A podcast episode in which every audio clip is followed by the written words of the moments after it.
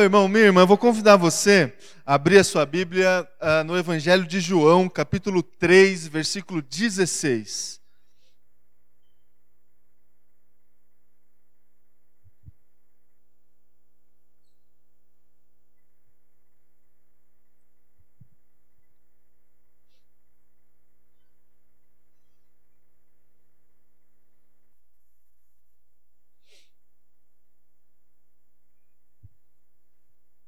Evangelho de João 3,16. Você certamente conhece esse versículo.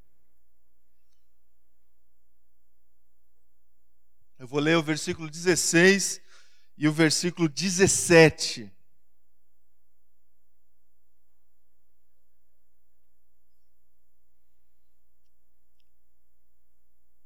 Encontrou aí? Amém?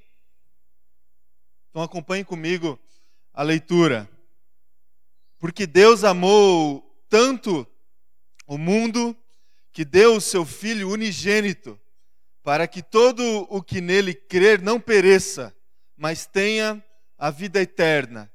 Pois Deus enviou o seu Filho ao mundo não para condenar o mundo, mas para que este fosse salvo por meio dele até aqui, eu vou convidar você, meu irmão, minha irmã, a se colocar diante de Deus mais uma vez.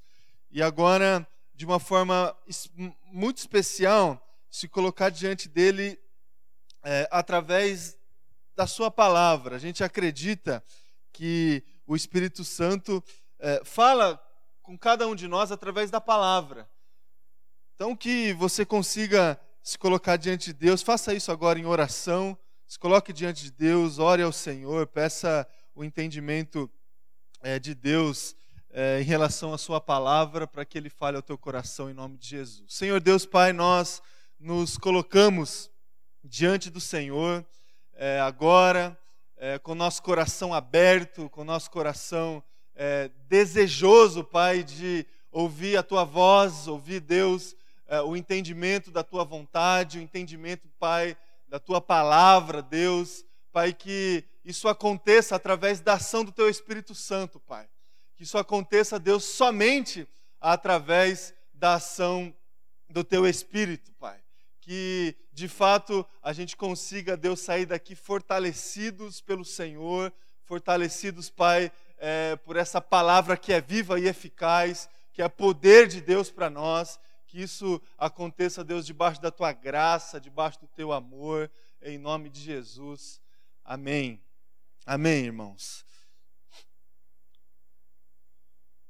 Eu gostaria, meu irmão, minha irmã, de trazer é, uma reflexão aí para o teu coração em relação a algumas, é, algumas práticas que fazemos, diante de algumas práticas que temos no nosso dia a dia, é, que diz respeito a um certo conhecimento que temos ou não temos de vários assuntos que nós é, estamos envolvidos aí no nosso dia a dia. Eu não sei se você já parou para pensar é, como que a nossa sociedade atual, né, como os homens e mulheres que convivemos no nosso dia a dia, eles sempre têm uma opinião formada a respeito de quase tudo.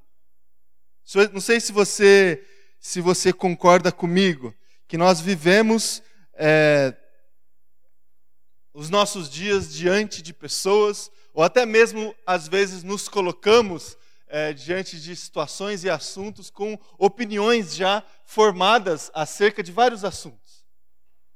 Se você frequenta virtualmente, por exemplo, alguma rede social, você sabe muito bem do que eu estou falando. Pessoas que, com muita facilidade, emitem opiniões acerca de diversos assuntos, como se elas fossem especialistas desses assuntos, com muita facilidade. Em vários meios. Lá no meu Facebook, por exemplo, eu tenho gente especializada em todas as áreas. Tem gente especializada em política, por exemplo. Tem gente especializada em é, tragédias que acontecem né, no nosso dia a dia, para explicar as tragédias e tudo mais. Tem gente é, especializada em religião, gente especializada em comportamento humano, gente que é especializada em futebol, em esportes, não é? Com muita facilidade, é, meu irmão, minha irmã, e hoje em dia, muito pela presença das redes sociais, as pessoas emitem opiniões acerca de todos os assuntos hoje em dia e a gente convive com isso, não é? Ah, os chamados textões né, do Facebook. Na minha época, meu irmão, meu, na minha época, né, já estou chegando nessa. Na minha época de utilização da internet, a gente é, emitia opinião quando a gente colocava alguma frase no nosso nome do MSN, lembra? Quem usava MSN? Aí a gente colocava uma frasezinha lá que emitia a nossa opinião, né?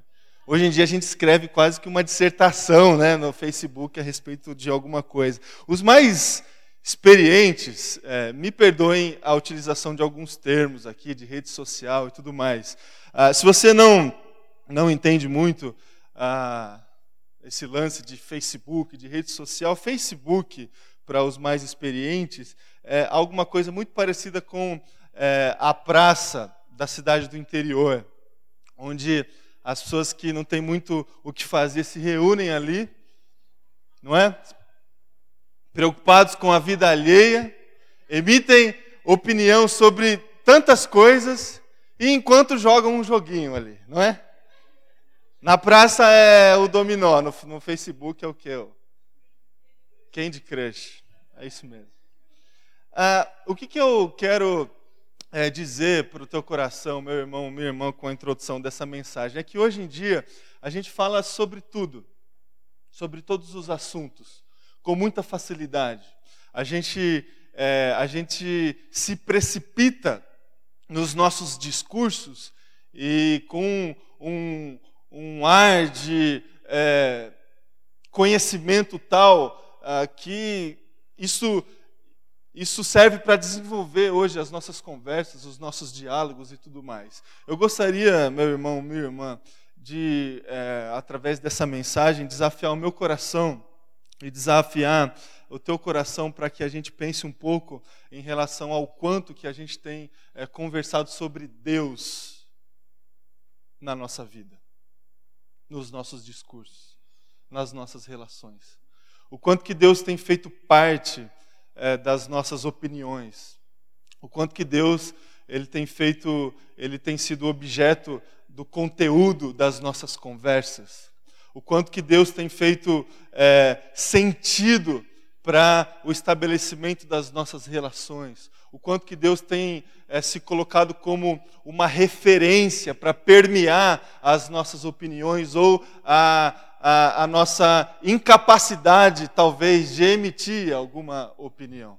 Eu gostaria de conversar essa manhã com você, meu irmão, minha irmã, sobre Deus.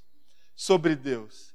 E, obviamente, é, debaixo desse senso de gratidão que nós estamos expressando essa manhã pela, pela, por, por mais um ano do nosso instituto, é, que tem, de alguma forma, também tentado falar sobre Deus é, para uma sociedade que precisa tanto ouvir acerca de Deus.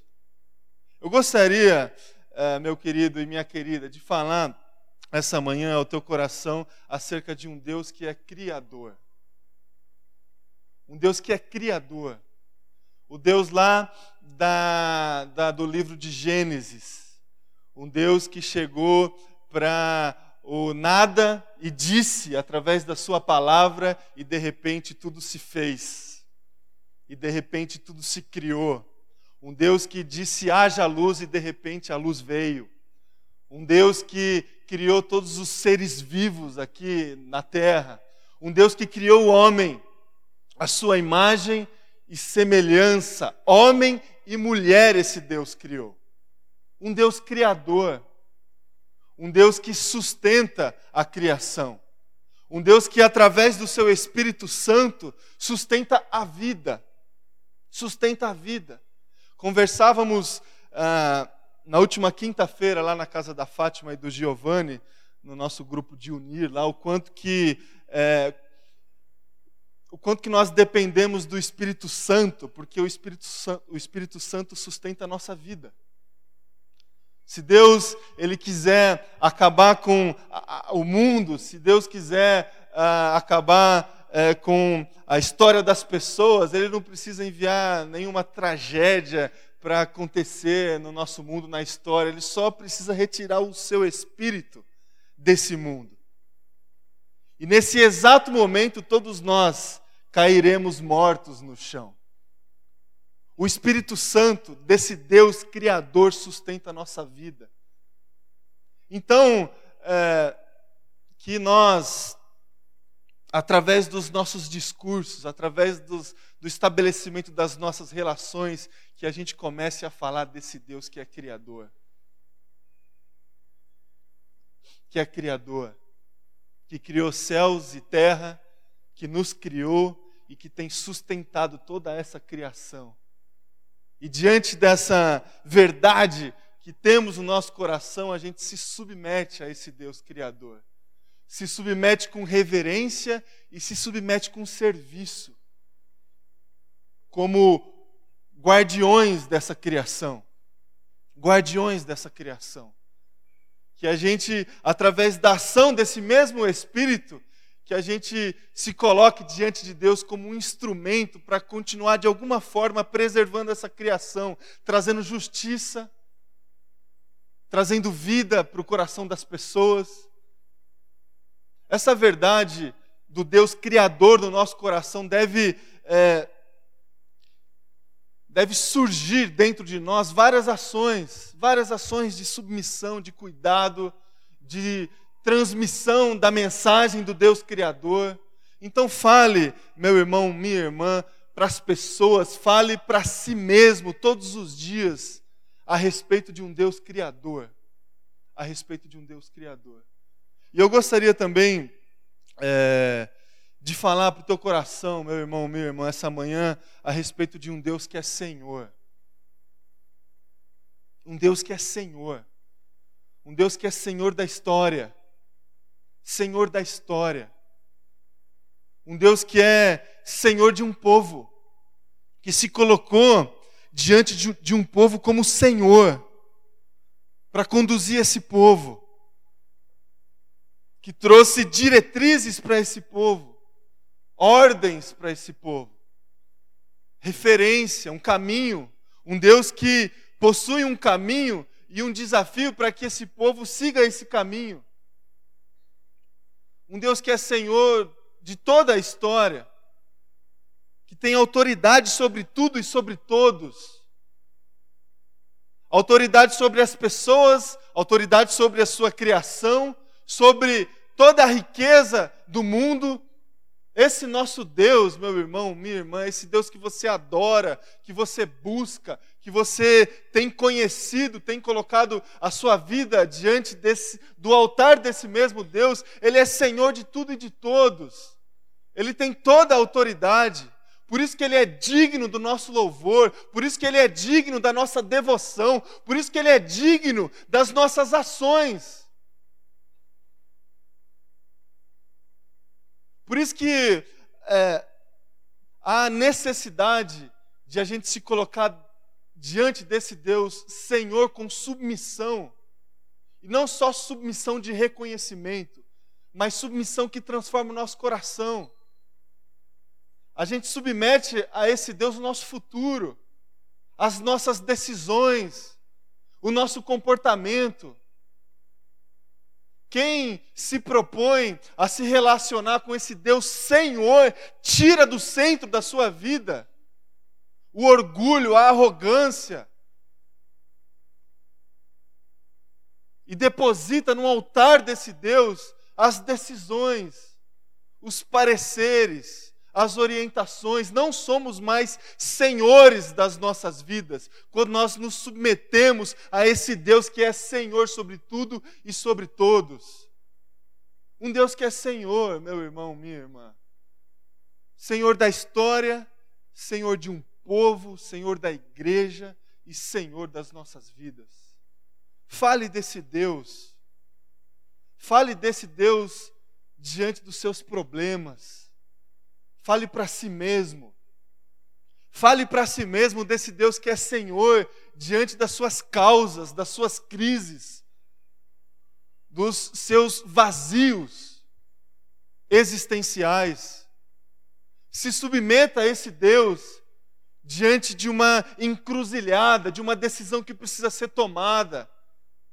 Coloque as suas causas, meu irmão, minha irmã, diante desse Deus que é Senhor e certamente Ele vai conduzir a sua vida em pastos verdejantes. Certamente. E fale também, meu irmão, minha irmã, fale de um Deus de amor. Fale de um Deus de amor. Fale para si mesmo e fale para as pessoas que você tem conhecido, conheceu e tem buscado a conhecer um Deus de amor. Um Deus de amor.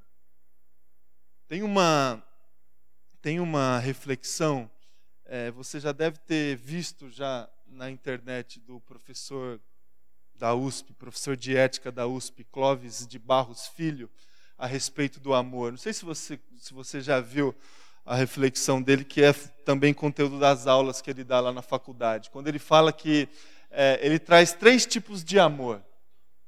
O primeiro tipo de amor é o amor de Platão. Ele, filósofo que é. O amor que é desejo.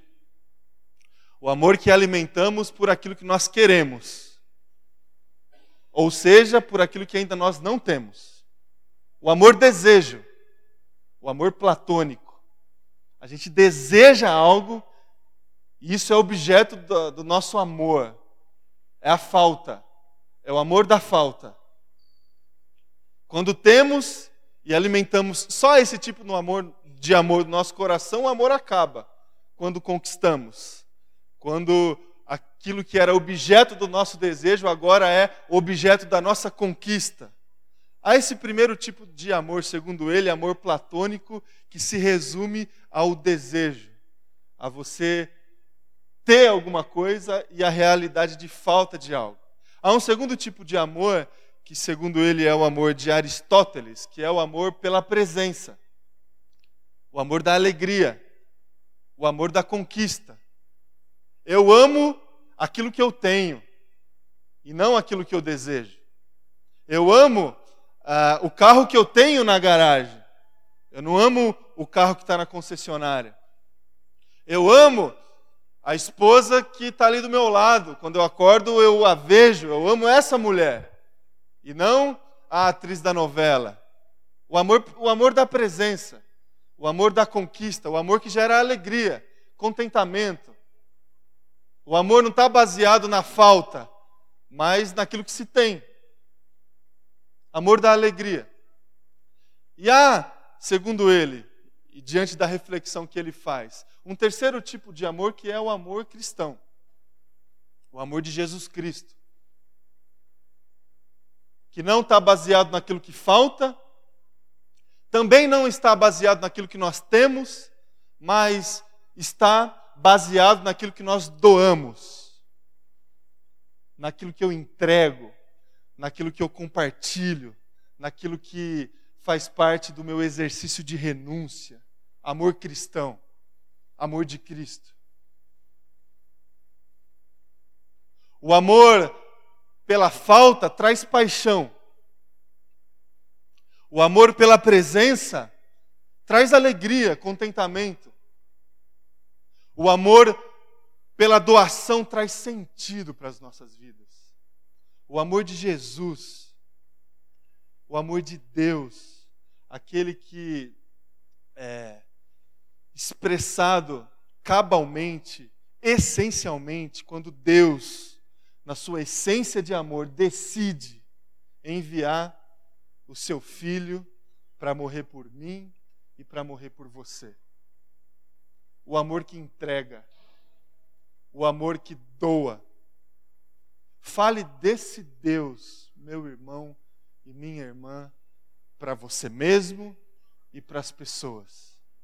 Desse Deus que tanto amou o mundo, tanto amou você, tanto amou os seus familiares, tanto amou a sua igreja, que enviou o seu filho, que doou o seu filho, que entregou o seu filho. E esse seu filho fez o mesmo. Amou tudo e a todos dessa forma. Não com desejos e não com presenças somente, mas com doações. Doou seu tempo, doou seus recursos, doou sua atenção, doou é, a, a, a sua presença em detrimento da sua própria vontade, doou a sua própria vida quando se entregou por mim e por você naquela cruz. Amor que é doação. Doação. E esse amor, só esse amor, traz sentido para a minha vida e para a sua vida.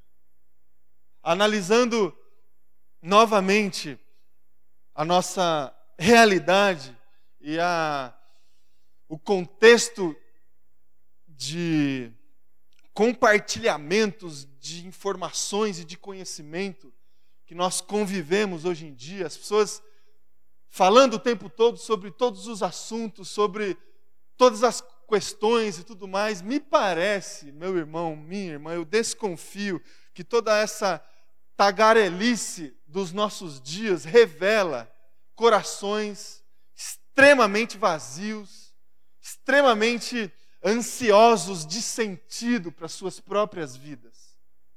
As pessoas estão buscando sentido, preenchimento total do teu, do, do, dos seus corações, das suas vidas. A única resposta, meu irmão, minha irmã, para esse vazio que há no nosso coração é o amor de Deus. O amor de Deus traz sentido para a tua vida.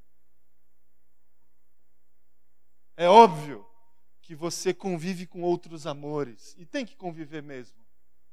Você deseja, você almeja, você tem paixão, você tem vontades. É óbvio que você tem que conviver também com a satisfação pela presença.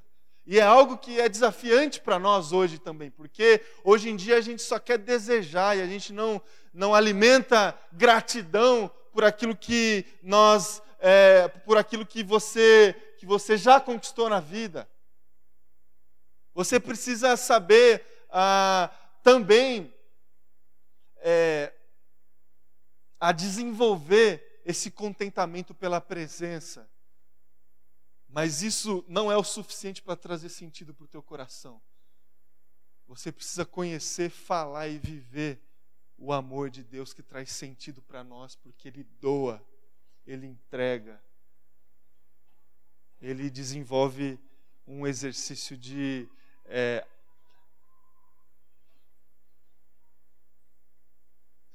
de remar contra, remar contra é, a nossa essência egoísta, a nossa essência soberba.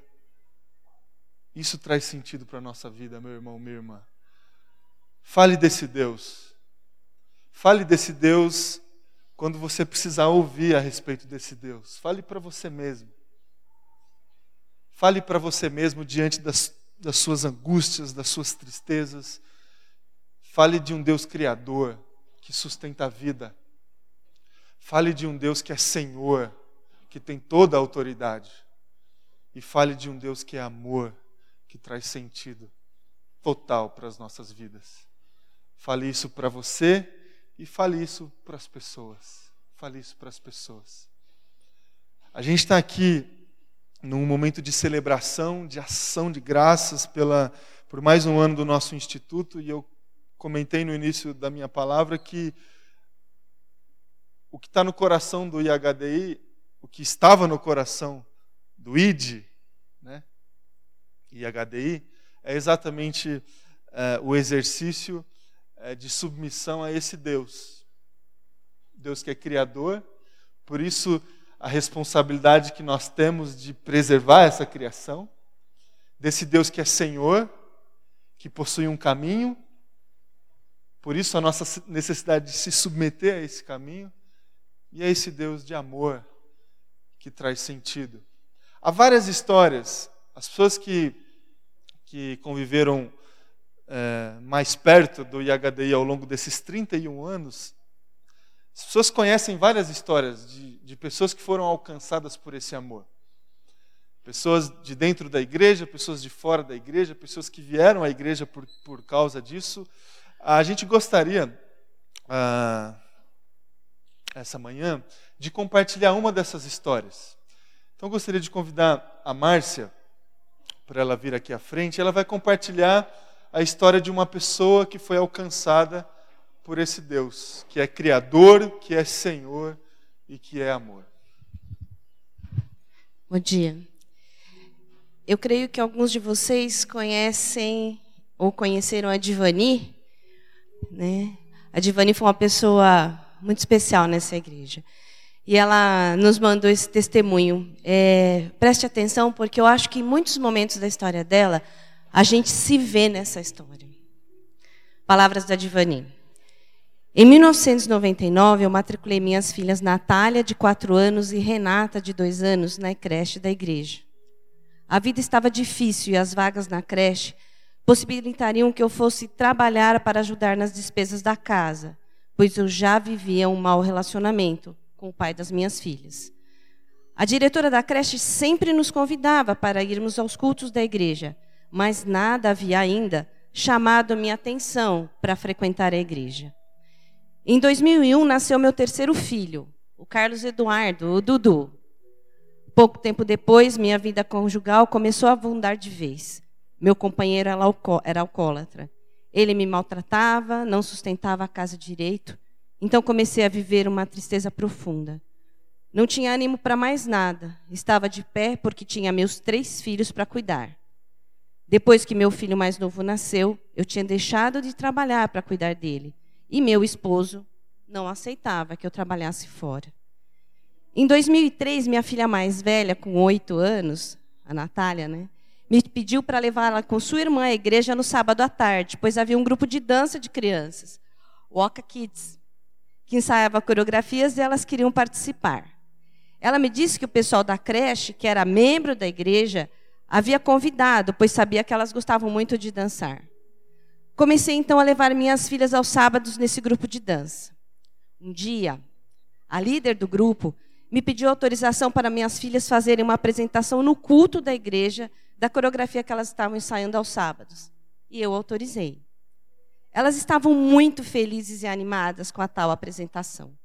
Chegando o domingo, fomos ao culto para a apresentação e foi nesse dia que a minha vida começou a mudar. A apresentação foi linda e nela eu vi toda a glória de Deus.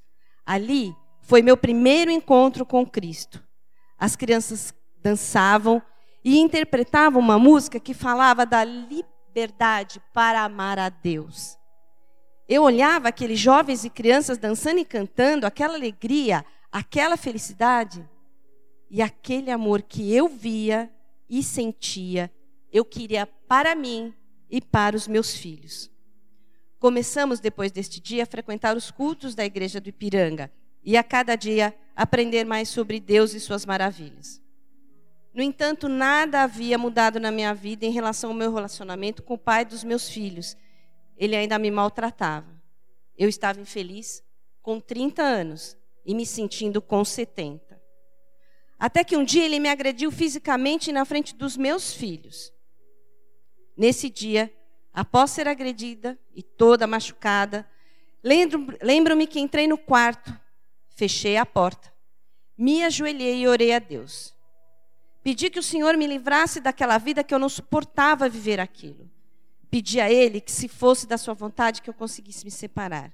Eu estava sem emprego e alguns anos sem trabalhar, estava desqualificada para o mercado de trabalho e eu precisava de sustento para poder cuidar dos meus filhos não aceitava jamais ficar sem eles e não suportava mais ser maltratada daquele jeito. Eu precisava sair daquela situação. Eu precisava de Deus do meu lado. Mas eu já sabia que eu não estava mais sozinha, que o Senhor estava comigo. Foi a partir desse dia que os milagres começaram a acontecer. Eu arrumei um emprego num lugar onde não havia vaga. O dono da loja me disse que não estava precisando, mas iria me dar um emprego. Em seguida, conseguiram alugar um apartamento no Ipiranga, aqui pertinho, na rua aqui atrás. sem dinheiro de depósito, sem fiador, sem nada. Pois eu não tinha dinheiro. Mas eu tinha Deus.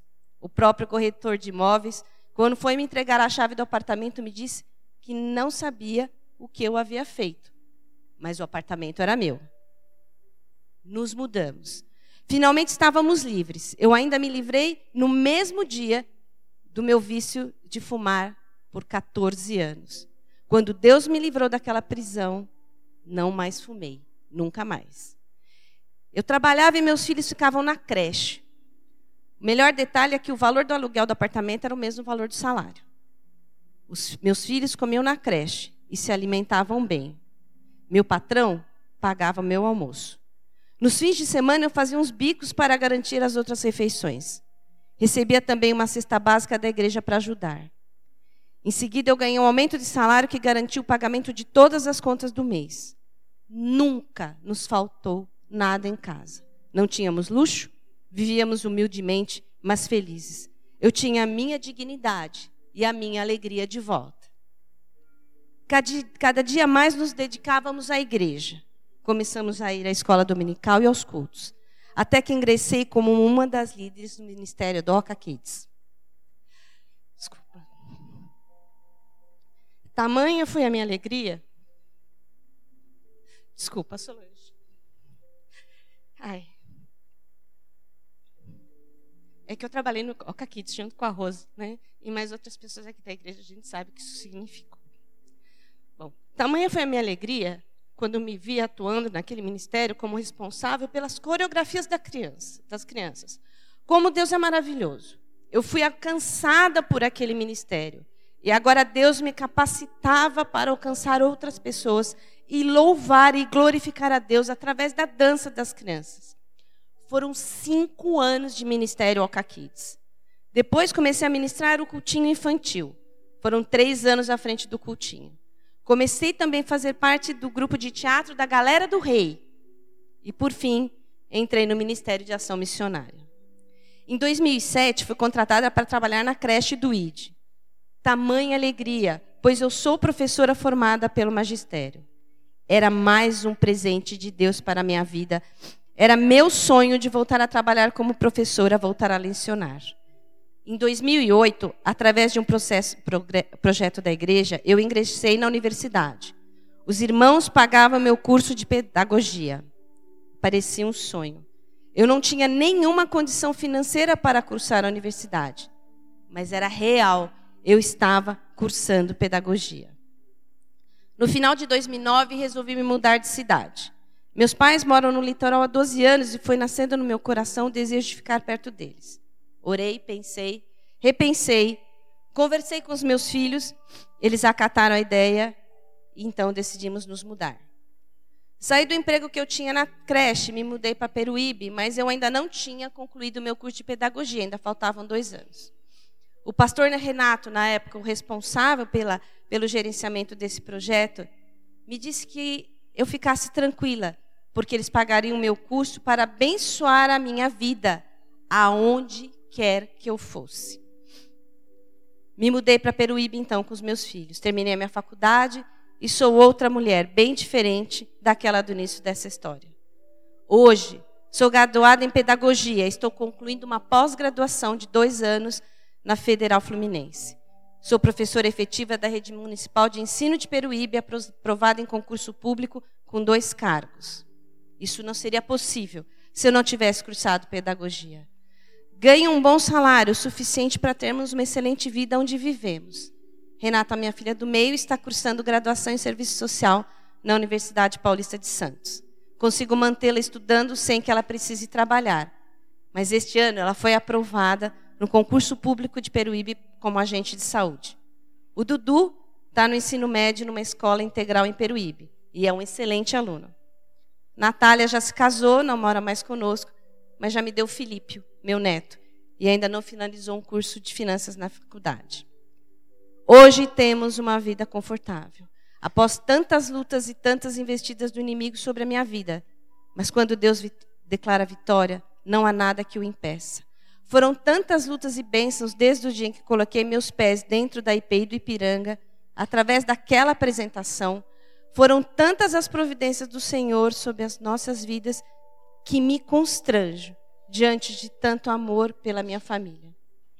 Tudo que somos hoje, devemos a Deus e aos nossos irmãos em Cristo dessa igreja, que pregam o amor e o cuidado ao próximo através da sua creche, Centro de Adolescentes e Albergue. Deus abençoe a todos e espero que este testemunho entre vossos corações para glorificar e exaltar o nome do Senhor. É, aqui, a, quem os viu pequenos, naquela foto maior está lá a Divania, a Natália, né, a Renatinha, o Dudu Grandão, né, que a gente conheceu ele loirinho desse tamanho. E aqui é o novo amor da vida da Divani o Marcelo. É, eles namoraram quando eram adolescentes e o Senhor o trouxe de volta à vida da Divani. É, com esse testemunho da Divani, eu, eu pude ver como o ID e a igreja não dá para falar que são separados, é a mesma coisa. Quando você olha para uma roupa que você fala, eu não quero mais, eu não uso há mais de seis meses, e você traz para a gente, você está fazendo parte disso que é o Instituto.